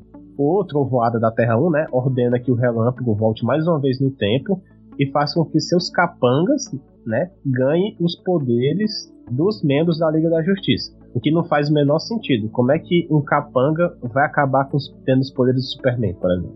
Mas beleza. E termina a edição começando a luta entre essa nova Liga da Justiça, né, e a sociedade. Mas por que que não faz o menor sentido? Tipo, é um pedido para um gênio. É, mas assim, é, é tanto que ele tipo manda até aí. Nunca assistiu Aladdin? Não, mas assim, não é ele consegue é, conjurar coisas do nada. Ele faz uma coisa via lógica, né? Assim, é como se o Capanga fosse nascer em Krypton. Só se fosse assim. Ele não consegue, ah, me dê poderes. Não, ele não consegue fazer isso. Entendi. Bom, já na edição 38, chamada Crise na Terra A, ela é mais focada nas lutas. Então, primeiro a sociedade derrota a nova Liga dos Capangas do Trovoada que em seguida foge para a lua, né, e pede para que o relâmpago conjure três monstros: o Homem Medusa, que transforma madeira em quem olha para ele, o Homem Absorvente, ele absorve os poderes, né, das, das coisas, e o Homem Repelente, que devolve qualquer golpe contra ele. Esses monstros, eles acabam derrotando quase todos os membros da sociedade, mas o Senhor Destino consegue derrotar, né, esses monstros depois. Pois é, é até estranho que sim, o Senhor Destino ele consegue derrotar o primeiro lá, né, o Medusa e o Homem Absorvente. Aí o Repelente, ele some. Beleza, sumiu. Mas, né, Corre, né? supõe que foi derrotado também. Aí assim, o Trovoada ele fica puto e manda o Relâmpago derrotar de vez o Senhor Destino. Só que como a luta deles é muito poderosa, acaba, tipo, tendo algumas consequências e algumas pedras acabam rolando e atinge o Johnny, né? Aí ele percebe que tá tudo errado, assim, e, e pede pro Relâmpago apagar tudo, né? Ele pede para que ele volte lá no tempo de novo e deixe tudo como era antes, porque ele não aguentava mais. E é assim que termina a edição, né? O Johnny da Terra 2 é reacordado, né? e indo finalmente para encontrar a sociedade lá na Terra 2 e a Liga da Justiça voltando tudo ao normal e tudo bonitinho. Bom, o próximo encontro, né, é na revista da Liga da Justiça, número 46, de 1966, com a história Crise entre a Terra 1 e a Terra 2. Tudo começa quando o Gavião Negro da Terra 1 estava perseguindo um caminhão e do nada aparece uma fumaça e sai um carro forte dessa fumaça com bandidos que começam a atirar. E aí esse carro, ele estava sendo perseguido pelo Sandman e seu areia móvel. É, já até mencionamos, né, nos casts passados que esse Sandman que a gente está citando, ele é da Terra 2 e é o Wesley Dodds. E não é o mesmo Sandman lá do New Gamer, daquela graphic novel mais conhecida. É bom deixar claro. o caminhão que o Gavião Negro estava perseguindo acaba indo parar na Terra 2, substituindo um carro forte que o Sandman perseguia. E aí, durante essa edição, continua acontecendo essas trocas, né? Então, de objetos e personagens, inclusive de alguns heróis. Por exemplo, do nada, o Doutor Meia-Noite ele vai parar na Terra 1, no mesmo local que o Flash estava enfrentando bandidos. A Canário Negro ela também vai parar na Terra 1 e encontra o Hal Jordan. O Batman também vai agora para Terra 2 e cai na mesma sala que o Pantera, né? Que, para quem não conhece, seu alter ego é o Ted Grant, né? Um grande boxeador também, membro da sociedade. Um outro que é teletransportado é o Solomon Grundy, né, que estava preso naquela esfera mágica pelo espaço feita pelo Senhor Destino, e o Lanterna Verde, que comentamos anteriormente. E também mostra o espectro, que é da Terra 2, sendo transferido para algum lugar que não é a Terra 1. É, até o Hal Jordan e o Barry, né, eles tentam devolver o Doutor Meia-Noite a Canário, né, com seus poderes, mas eles não conseguem abrir o portal. E, enquanto isso, o Grande, ele aterriza na Terra 1 quebrando tudo em volta, né? Até buscando vingança contra o Lanterna Verde da Terra 2, né? O Alan Scott.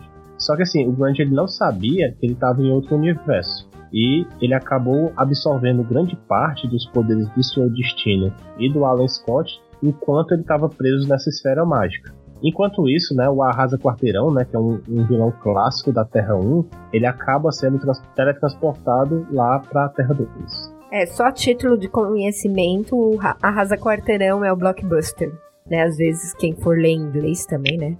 E voltando à história, né? E depois temos uma luta dos heróis que estão na Terra 1, que mencionamos atrás, né, com o Salomon Grande, que no começo eles têm dificuldade devido aos novos poderes do Grande. Mas depois aparece o Gavião Negro da Terra 1 e acaba ajudando a derrotar ele. É, ficamos então sabendo assim que o Spectro ele foi transferido para um limbo entre os dois mundos. Na verdade é uma fronteira entre o tudo e o nada, né? Que eles tentam explicar assim. E aparece um alien com estrelas no lugar dos olhos, né? E usando os seus poderes, o Spectro ele percebe que esse ser é do universo de antimatéria. Acho que é a primeira vez né, que eles mencionam é, esse universo de antimatéria que também vai ser bem importante na crise nas infinitas terras. Só que sim, eu não sei se. Como é que ele identificou? Ah, é um ser da antimatéria, porque esse ser também não falava nada. Sempre lembrando, né, que se alguma coisa feita de matéria positiva entrar em contato com o ser, qualquer coisa, né, de antimatéria, ocorre uma grande destruição. Então, como espectro é espírito, teoricamente ele poderia lutar com esse ser. Mas toda vez que ele o atingia, seu corpo sofria alterações. Então, um braço encolhia, ou ele ficava com a cabeça em forma de balão, entre outras coisas. Aí esse alien ele para de enfrentar o espectro e vai na direção das terras. E aí o espectro percebe, né, que a Terra 1 e a Terra 2 estão perto de colidir e vira um gigante e fica segurando assim os dois mundos. É, já na Terra 2, né, o Arrasa Quarteirão, ele começa também a destruir tudo, que nem o Grande, e a sociedade, junto com o Batman, tenta impedi-lo. Mas o, o Arrasa Quarteirão derrota todos e a única maneira de parar é o Batman se revelando como Bruce Wayne, porque aparentemente nas edições anteriores do, da revista do Batman, o Bruce era um amigo de confiança lá do monstro. E, assim, até o pessoal assim, ah, você não se importa de revelar sua identidade pra gente, né? Os membros da sociedade falavam. Só que como ele é da Terra, né, da Terra 2, o Batman é da Terra 1, quer dizer, aí não tem problema não.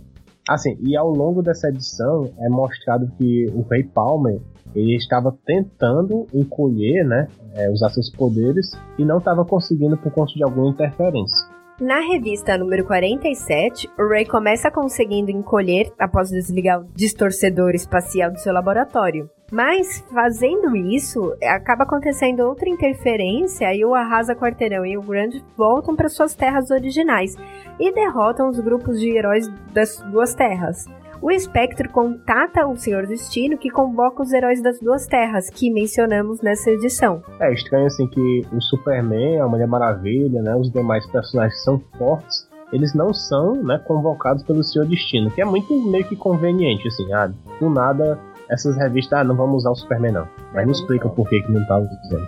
Bom, e aí na história, né, eles vão para esse limbo, né, ajudar o Espectro contra o alien de antimatéria.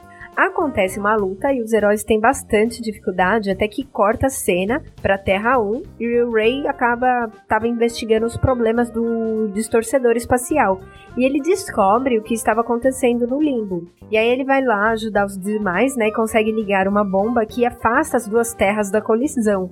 E em seguida eles acabam derrotando o alien. É assim, essa edição é meio estranha porque assim, do nada esses eventos das terras aconteceram por causa desse aparelho no laboratório do Ray. Mas não explicou como esse aparelho foi feito, por que, que foi atingido assim, por que, que quando o aparelho foi desligado, somente o Grande e o Asa Quarteirão voltaram para as terras originais. Foi uma história muito louca, assim, sem explicação. E também não explicou nada desse ser de antimatéria que, ah, ele tava só andando, não falava nada. Então, assim, foi bem confusa mesmo, né? Fala aí, meus amigos do setor 2814, na paz. Fábio Franzoni do podcast. Estou aqui em nome de toda a equipe para dar os parabéns pelo um ano desse podcast maravilhoso, o melhor podcast sobre DC Comics da atualidade. Além de ser fã de vocês, sou amigo pessoal do Bruno e da Carol. Quero desejar muitas felicidades e muitos anos para esse podcast foda. Continua com esse trabalho maravilhoso e tamo junto. Em seguida, temos as edições 55 e 56 com as histórias Super Crise que atingiu a Terra 2 e as crises negativas da Terra 1 e 2. Então tudo começa na Terra 2, né, quando quatro pessoas aleatórias foram atingidas por uma bola preta e passaram a ganhar poderes físicos, mentais e virar criminosos. O primeiro é um bandido chinês chamado Hou Chu, que estava para ser executado, mas ele recebeu esses poderes e conseguiu se safar. Depois tem uma mulher chamada Claire, né, que depois se torna a garota gema, que sempre quis possuir joias, bolsas caras e depois que ganhou esses poderes passa a roubar tudo isso. O próximo é o Horácio Roland, ou também mestre do dinheiro, que é um magnata dos negócios, e por fim o Martin Baxter, que é um vira um esportista destruidor, que é um ex-atleta que estava doente, indignado com toda a parte de esporte, decide acabar com tudo também. Enquanto isso, a Sociedade da Justiça, né, admite o Robin, o Richard Grayson, né, que já é adulto e ao contrário de sua contraparte adolescente da Terra 1. Só para explicar, o Batman da Terra 2 está semi-aposentado, então só surge em casos raros. E nessa edição, a sociedade tem os seguintes membros, então: Gavião Negro, Senhor Incrível, Homem-Hora, Pantera, o Robin e finalmente o retorno da Mulher Maravilha da Terra 2. É, eles ficam sabendo desses criminosos e partem para impedir eles, né? Mas são todos derrotados. O Mestre Destruidor, ele tem super força e derrota o Robin e o Pantera. a Mulher Maravilha perde para a Garota Gema, a, o Mestre do Dinheiro ele acaba derrotando o Gavião e o Senhor Incrível, e por fim, o Ho-Chun ele virou uma espécie de samurai e derrota o Homem-Hora. E quando a sociedade volta para o QG, eles encontram o Johnny Trovoada que estava todo atrasado. O Johnny ele usa o gênio, né, o relâmpago, só que o gênio não consegue derrotar esses inimigos e é bem e é derrotado bem facilmente. O Johnny manda o Relâmpago ir buscar alguns membros da Liga da Terra 1. Mas como ele sempre fez tudo ao pé da letra, ele realmente só traz alguns. Então, Superman, Lanterna Verde, o Arqueiro Verde e o Flash. E aí depois de explicar tudo, né, a Liga fala que eles estavam enfrentando algo parecido na Terra 1. O Relâmpago fala que descobriu que são essas esferas negras e conta que elas são seres vivos de um universo negativo e vieram de um universo onde tudo evoluiu até um certo ponto, né, chamado de tempo positivo. E depois eles começam a regredir rapidamente até o começo de tudo, que é chamado de tempo negativo. É, os seres desse universo, eles queriam escapar né, da destruição, né, da, dessa regressão até o começo de tudo, e por isso eles soltaram algumas bolas ao redor do multiverso, né, então acaba atingindo a Terra 1 e Terra 2.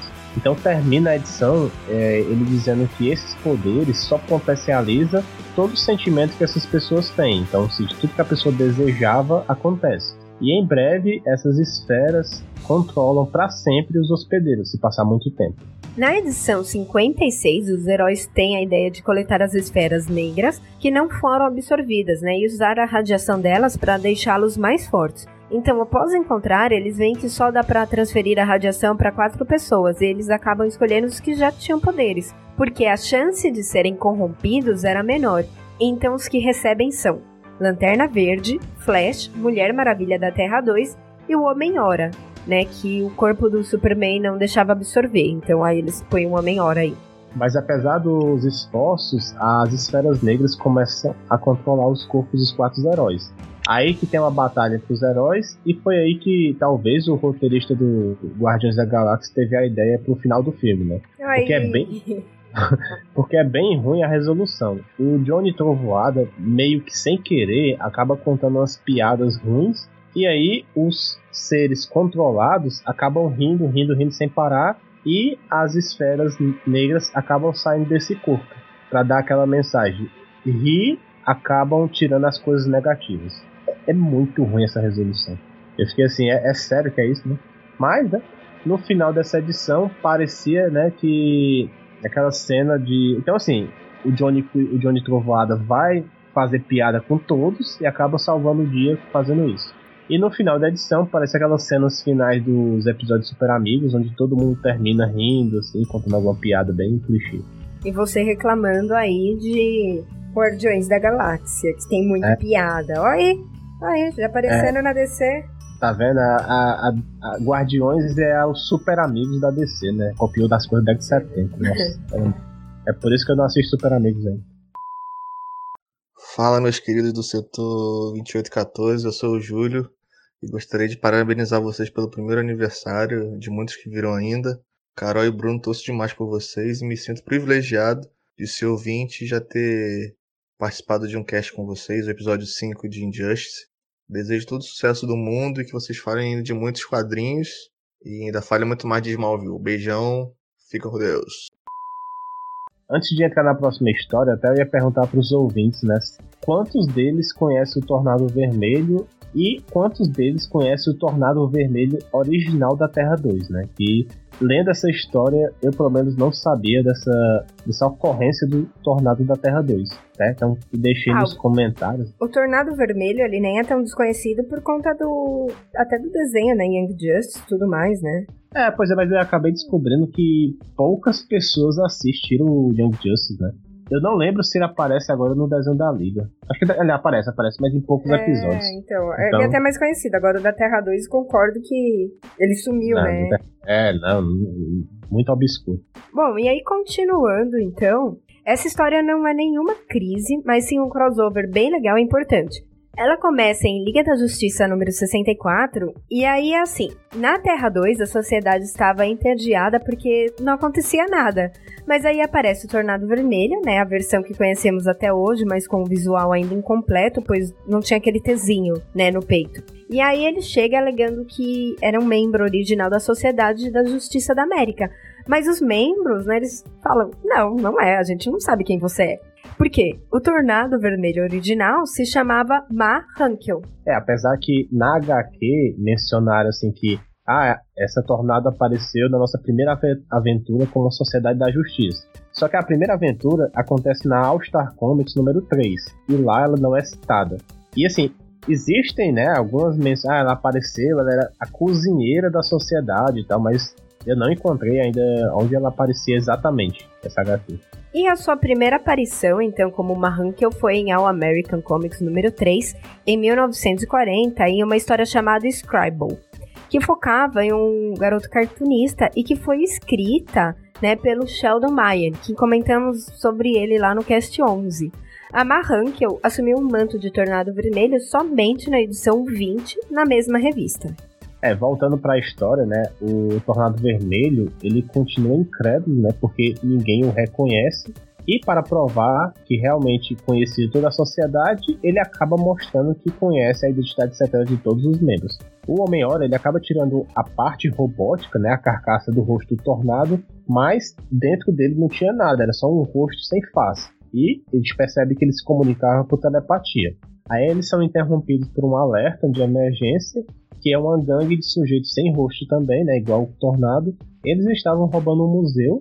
Aí o Tornado tenta ajudar cada um dos membros da sociedade, mas sem querer ele acaba atrapalhando, né, e todos ficam em coma. E só sobra o seu destino. Aí o Tornado até acha que ele estava sendo influenciado mentalmente a destruir a sociedade. Aí depois mostra, né, o Dr. Thomas Oscar Morrow, né? Que também é conhecido como T.O. Morrow, a gente até já comentou dele em algum cast, né? E que foi responsável pela criação do Tornado Vermelho. O Dr. Morrow apareceu pela primeira vez na revista Flash, número 143, sendo derrotado pelo Flash e o Lanterna por ter roubado alguns equipamentos do futuro. Depois é mostrado ele caindo num buraco e desaparecendo, mas aqui é revelado que isso era um plano reserva dele, né, para ser transportado para a Terra 2. É até engraçado, né, que o nome Tomorrow, né, que em inglês lendo fica tomorrow, que é o amanhã, no Brasil eles traduziram realmente para amanhã. Então ficou assim, doutor A.M. Ian. Nossa, ficou muito essa tradução. Não, ficou Deixa boa, faz sentido. É porque ficou Ian. Ah, mas. Moral. É. Tipo, não, faz sentido, para. Totalmente. Não, é que, é que acabou teve que mudar o nome do personagem. É, okay. E assim, nesse novo universo, ele ficou até né, na Terra 2, né? Ele ficou dedicado a construir um mundo do amanhã. Então, assim, com os equipamentos roubados, ele faz uma máquina que prevê acontecimentos do futuro. Ele faz uma simulação, né? De como seria a maneira de, de ocorrer sucesso em um assalto. Aí, assim, ele faz uma pergunta para ah, como eu posso roubar um museu? Aí, toda vez ele perde. Em todos os cenários, ele acabava sendo derrotado pela Sociedade da Justiça, né? Mas o computador, ele diz que a única maneira de ele ganhar seria criando um robô que se infiltrasse na sociedade. É, e foi assim que tudo aconteceu então, né? O Tornado foi o único que não foi derrotado pela gangue e luta contra o tio Morrow que sabe o ponto fraco do Tornado e consegue destruir o robô. Aí o Morrow simula agora no computador como roubar os tesouros de Atlantis, né? E lá diz que ele só teria sucesso caso o Tornado Vermelho tentasse pará-lo. Ou seja, ele tem que reviver o robô para dar certo. É, enquanto isso, o Senhor Destino, ele não sabia, né, como acordar o Flash, a Canário Negro, o Homem-Hora e o Starman, e chama mais alguns membros da sociedade, que é o Senhor Incrível, o Sandman, o Doutor Meia-Noite e as versões da Terra 2 do Lanterna Verde, Gavião Negro e o Átomo. Acho que essa foi a maior equipe que apareceu em uma revista da sociedade. Né? E assim, essa revista ela termina né, com o tio Moro tentando roubar a Atlântida, mas sendo parado pelo Tornado Vermelho. Aí a sociedade tem certeza que o Tornado é um aliado e parte para ajudá-lo. Bom, aí o Tornado encontra uma maneira de acordar os demais membros né, da sociedade do coma que eles estavam. Mas isso era uma armadilha e acaba deixando todos em coma. No final, o vilão consulta novamente o computador, né, que diz que ele só terá sucesso se derrotar a Liga ainda com a intervenção do Tornado Vermelho. Para encerrar o episódio, é, nós vamos falar da conclusão dessa história, né, que aconteceu na Liga da Justiça número 65. E assim, começa assim, então. Começamos agora na Terra 1, né? Aí chegam no QG as esposas e namorados dos heróis. Então aparece lá o Steve Trevor, né? Aparece a Mera, a Mulher Gavião, a Jean Lowry, né, que é a esposa do Átomo, e a Midi, né, que é a namorada do Snapper Pra quem não conhece o Snapper ele agora ele tá na segunda temporada da Supergirl, né, mas não tem nada a ver com o personagem original. E assim, esse personagem ele apareceu pela primeira vez na revista The Brave and the Bold número 28, que é a primeira aparição da Liga da Justiça, que é contra o Starro, né, que é aquela estrela alienígena gigante. Aí ele ajuda, sem querer, a Liga a derrotar o Starro, e a partir daí ele foi eleito como um membro honorário da Liga. Na verdade, sim, naquela época era comum a Liga ter um adolescente lá que faria o papel do leitor e tá próximo dos heróis. Bom, e voltando para a história então, né, no momento que todos beijam seus pares, os membros da liga eles acabam ficando em coma e todos os namorados e esposas desaparecem. Aí a gente vê que eles adoram a história do coma, né? Todo mundo fica em coma, qualquer coisa põe o pessoal em coma, aí tá tudo bem. Mas beleza. É a coisa mais fácil, né? Ah, qualquer coisa. É, tipo, coma, não, assim, ou desaparece ou coma, mas beleza. Aí o Tio Morrow, ele começa a se comunicar com o restante da liga e explica que os pares dos heróis eram duplicadas, ou seja, eram armadilhas e diz que eles devem enfrentar umas criaturas e depois retornar à sala de souvenirs da liga. É, essa sala de souvenirs da liga até também quem assistiu Young Justice, né, vai reconhecer que é aquela sala de troféus que eles pegam a cada missão. Sim. Aí assim, é, assim que eles retornam a essa sala, né, o Morrow ele libera os maiores desafios que a liga já enfrentou, né, que é o Amazo, que é um robô que absorve todos os poderes né, dos heróis quando entra em contato, o Star, que acabei de mencionar, né, que essa estrela gigante, o Dr. Luz e entre outros, né, personagens. Aí assim, a Liga ela não consegue, né, lidar com todos esses inimigos juntos e acaba sendo derrotada. Enquanto isso, na Terra 2, o Tornado Vermelho é o único que consegue acordar e percebe que precisa de uma arma para fazer uma engenharia reversa aí, né, e salvar a sociedade.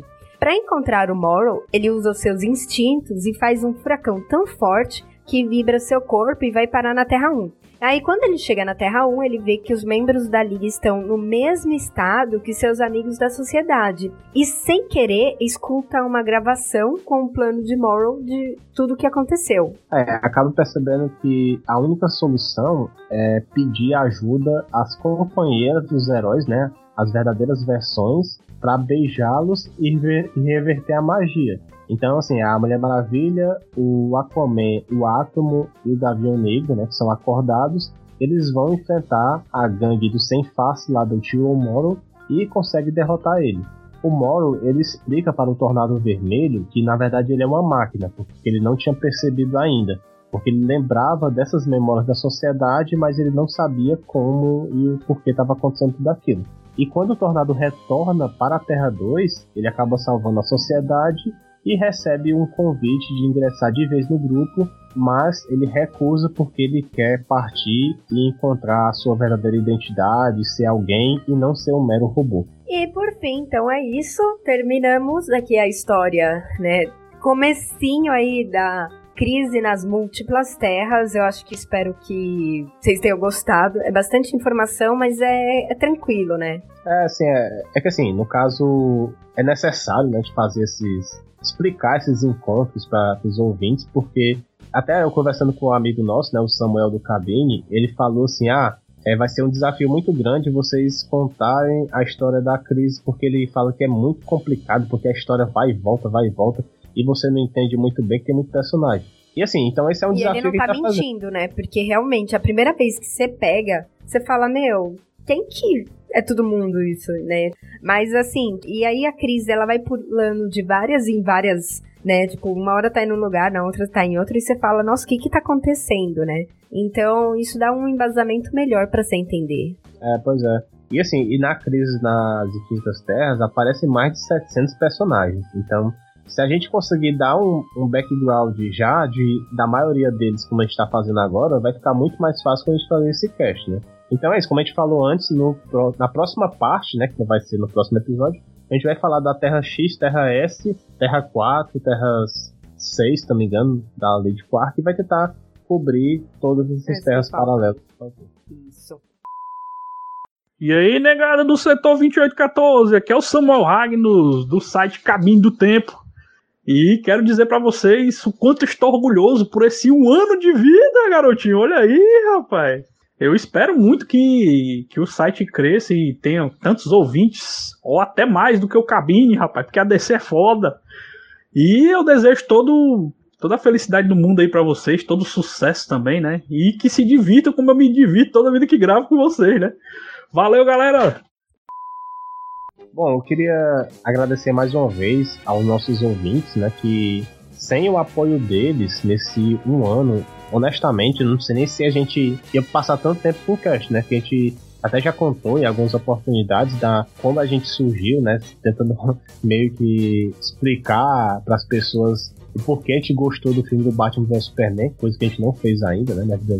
Mas assim, esse feedback que eles dão, eu acho bem legal, assim, alguns consideram a gente um dos melhores casts. Então, eu acho isso bem legal também da Ou parte Ou estão deles. mentindo, né? Assim, é o que eles falam. É, é não sei se eles falam isso pra gente Ficar né, feliz, citar o nome, né? É, citar o nome deles aqui, né, e tal. Que Mas, também assim, não é eu acredito- nada, né? Não é citar o nome deles aqui, porque citar o nome deles aqui também, desculpa. É, não. Mas assim, eu, eu- mas eu acredito de verdade assim, que o nosso trabalho que a gente está fazendo é um trabalho bem legal mesmo. Que a gente está realmente contribuindo com informações, até algumas delas inéditas para da DC, né? E no podcast. Então, eu fico legal desse reconhecimento porque dá muito trabalho. A gente teve um ano de muitas mudanças e foi bem legal assim essa recepção de vocês. Então espero, né, a gente ter aniversários de vários e vários anos, a gente não quer parar os cash tão cedo mesmo. E é isso. Então, gente, quem para aqui, até daqui 15 dias. Um beijo pra todo mundo, um grande abraço aí. E valeu. Tchau.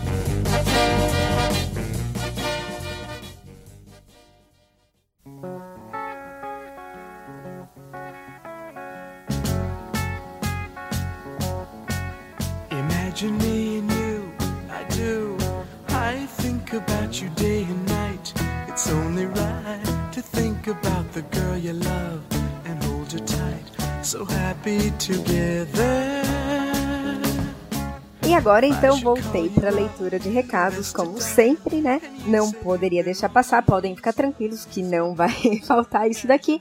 É, desde já, eu agradeci no cast, queria agradecer de novo aqui. Então, obrigada por quem nos acompanha, obrigada por quem me escuta nos e-mails, e, tipo, tá aqui comigo. É, eu sempre falo, né, que é importante, então eu sempre achava que ninguém escutava. Então, quando vocês voltam, né, dando esse feedback, falando, ah, te escuto, Carol, é bem legal, então continuem, por favor.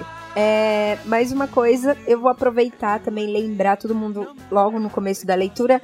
Quem não curtiu ainda a nossa página, quem não, não nos acompanha lá no Instagram, né? Por favor, então entra no Facebook, no Instagram, acompanhe a gente, assine o feed, né, para receber os casts em dia, porque isso é muito importante pra gente e que nos mostra que nosso trabalho tá surgindo efeito. Então, é, é só isso mesmo. Eu só tenho que agradecer e pedir, tá, gente? Aí também, assim, uma coisa que eu queria perguntar: outro dia a gente tava vendo a estatística lá do, do site e parece que tem gente que acessa do exterior. Aí a gente ficou em dúvida, nossa, da onde é essas pessoas, né? Então, se tiver alguém que acesse a gente do exterior, comente no site, fala, ah, tô aqui, sei lá, na Alemanha, tá? Só pra gente ter essa noção mesmo e matar nossa curiosidade, tá certo? Bom, e agora para as leituras, eu vou tentar também não me estender muito. também não tivemos muitos comentários dessa vez, né? Então vai ser mais tranquilo. Quem que passou por aqui primeiro foi o Josélio. Então, oi Josélio, tudo bem? Já é conhecido aí do pessoal.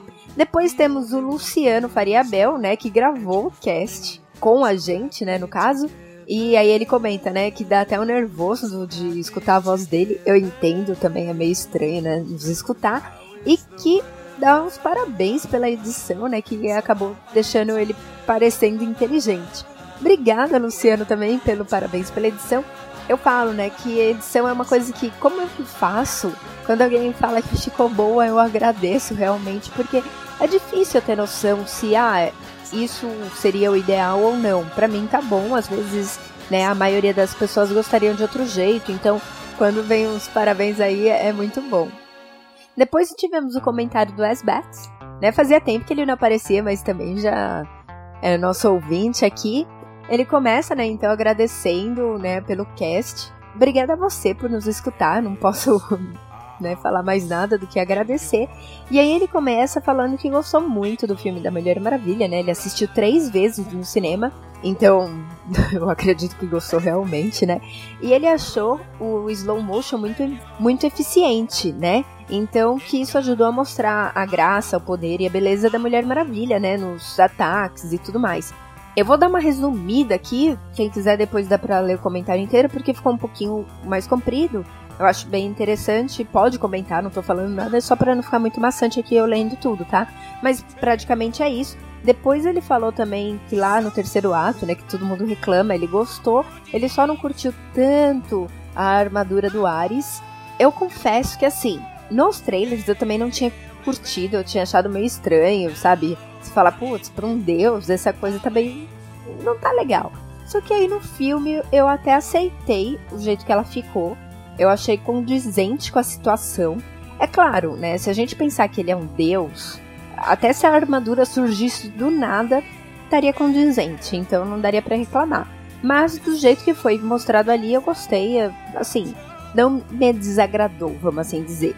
Eu achei bem explicadinho, né? Teve, teve nexo. Ele até comenta, né, que apesar de não ter gostado, pode ter sido, né, tipo uma questão de roteiro pelo deus da guerra converter materiais disponíveis em uma armadura, né, materiais de guerra. Também poderia ser, né, uma boa explicação disso. Eu não tinha nem pensado. Eu só achei que era, ah, pega sucado, tá aí, eu preciso me proteger, pega qualquer coisa. Mas, né, é isso. Eu achei ok a armadura dele. E aí ele termina falando também da decepção da Diana, né? O porquê que ela se afasta da humanidade.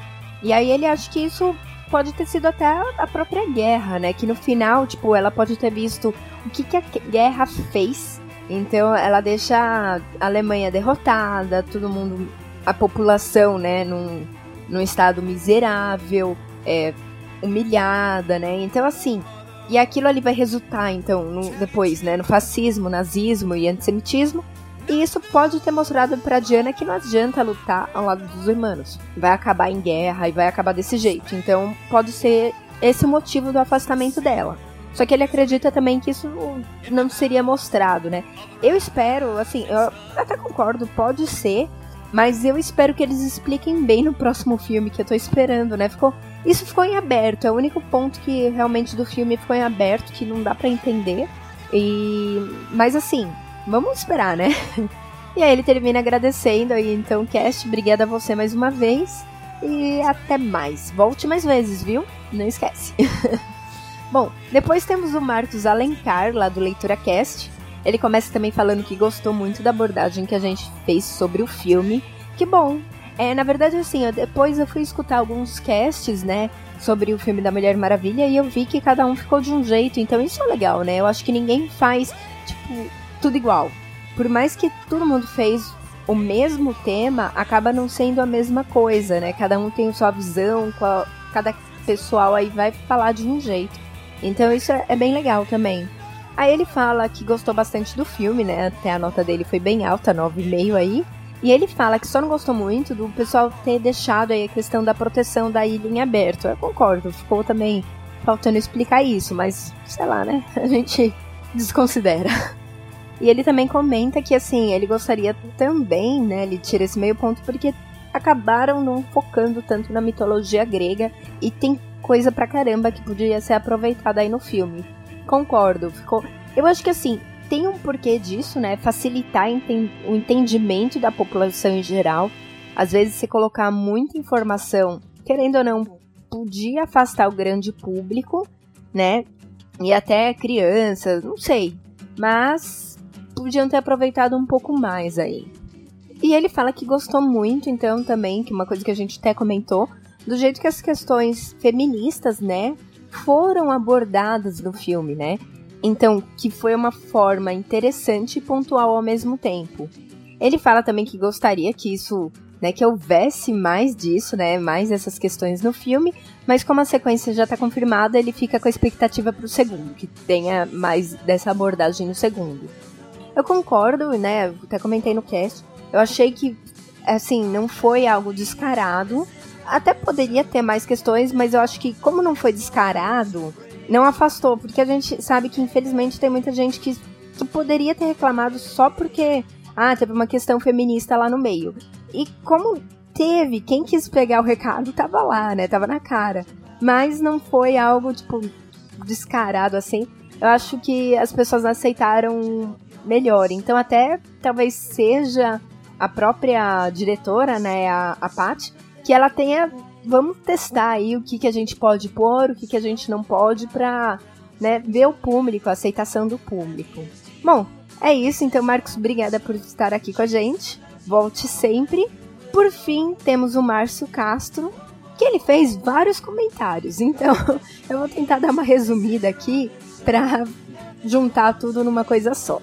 Ele falou que gostou muito, né, do filme, é, e gostou também das, de algumas soluções dos roteiros, né?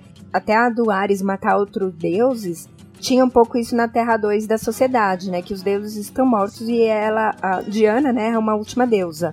Ele também fala que gostou muito da dinâmica da Hipólita e da Antíope, né? E isso fez com que a Diana se tornasse o personagem mais bem construído da DC até agora. Eu concordo, na verdade, assim, é, eu gostei muito de Man of Steel, mas assim, eu acho que é pra aceitar, pro público geral, essa foi é aquela coisa, né? Eles não, não arriscaram. Então, por não ter arriscado, tá certinho, tá ali, tá redondinho, tá fácil, é pro público, né? Então, acho que isso foi muito bem acertado. Coisa que, assim, no Man of Steel os caras arriscaram e acabou não, não sendo o que o público queria né? Ou a maioria não queria daquele jeito. Então, dessa vez, eles falaram: vamos pisar aí no freio, vamos fazer né, a receitinha de bolo, e deu super certo. Agora, os outros comentários, eles saíram meio da ordem, eu vou tentar dar uma, uma entendida. Desculpa, Márcio, realmente, tá? Mas eu vou tentar ver o que aconteceu aqui e ver se eu respondo os comentários mais ou menos, tá? Então ele fala, né, que o dom das línguas é mais uma daquelas coisas de graça dos deuses, né? Então ela, por isso ela poderia falar com qualquer um, até com animais. Pode ser, é, só que eu acredito realmente que foi eu, particularmente, tá? Isso é opinião minha. Que isso seja aprendido do. Não seja só o dom, porque eu acho que. É, se não, eu não sei se todas Amazonas teriam esse dom dos deuses. E eu acho que todas ali fala, falam bastante línguas, então tem bastante conhecimento. Então, se fosse algo assim, teria que ser todas. E aí eu não realmente não sei.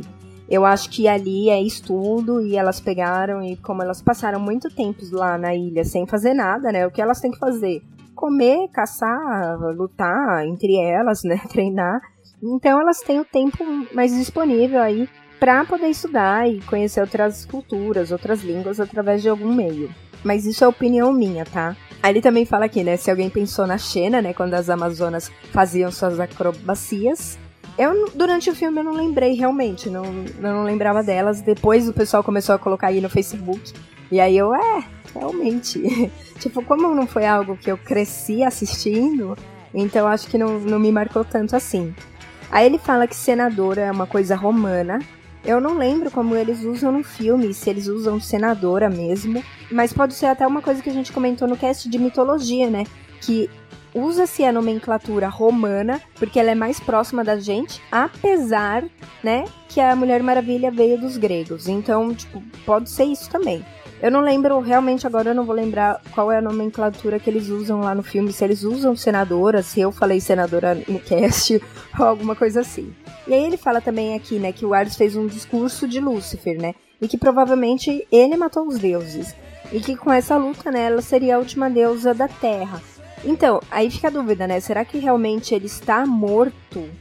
Ou se ele se baniu para algum canto, né? É bem discutível isso daí, porque no finalzinho a gente não fica muito claro, né?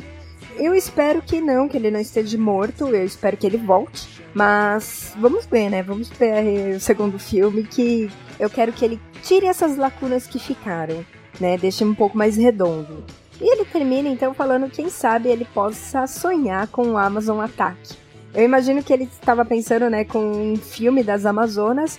Eu acho que todo mundo estava sonhando, né, ficou depois no final pensando nisso, né, que podia ter um filme só delas. E seria muito legal. Eu acho que faria bastante sucesso, quem sabe, né? Os caras escutem e façam um off, né? Aí um negócio assim mostrando como é a vida delas, ah, talvez até focada nas outras, né? Na Antíope, alguma coisa assim. Eu acho que seria bem legal sim, não faria tanto sucesso como a Mulher Maravilha, mas eu acho que podiam aproveitar a onda sim. E é isso então, pessoal. Espero que vocês tenham gostado do cast. Também espero vocês daqui 15 dias. E não esqueçam de comentar, né? Passar lá no site comentando para dizerem sobre o que acharam aqui, né? Desse cast agora. Então é isso, um grande abraço, um grande beijo para todo mundo e nos vemos daqui 15 dias.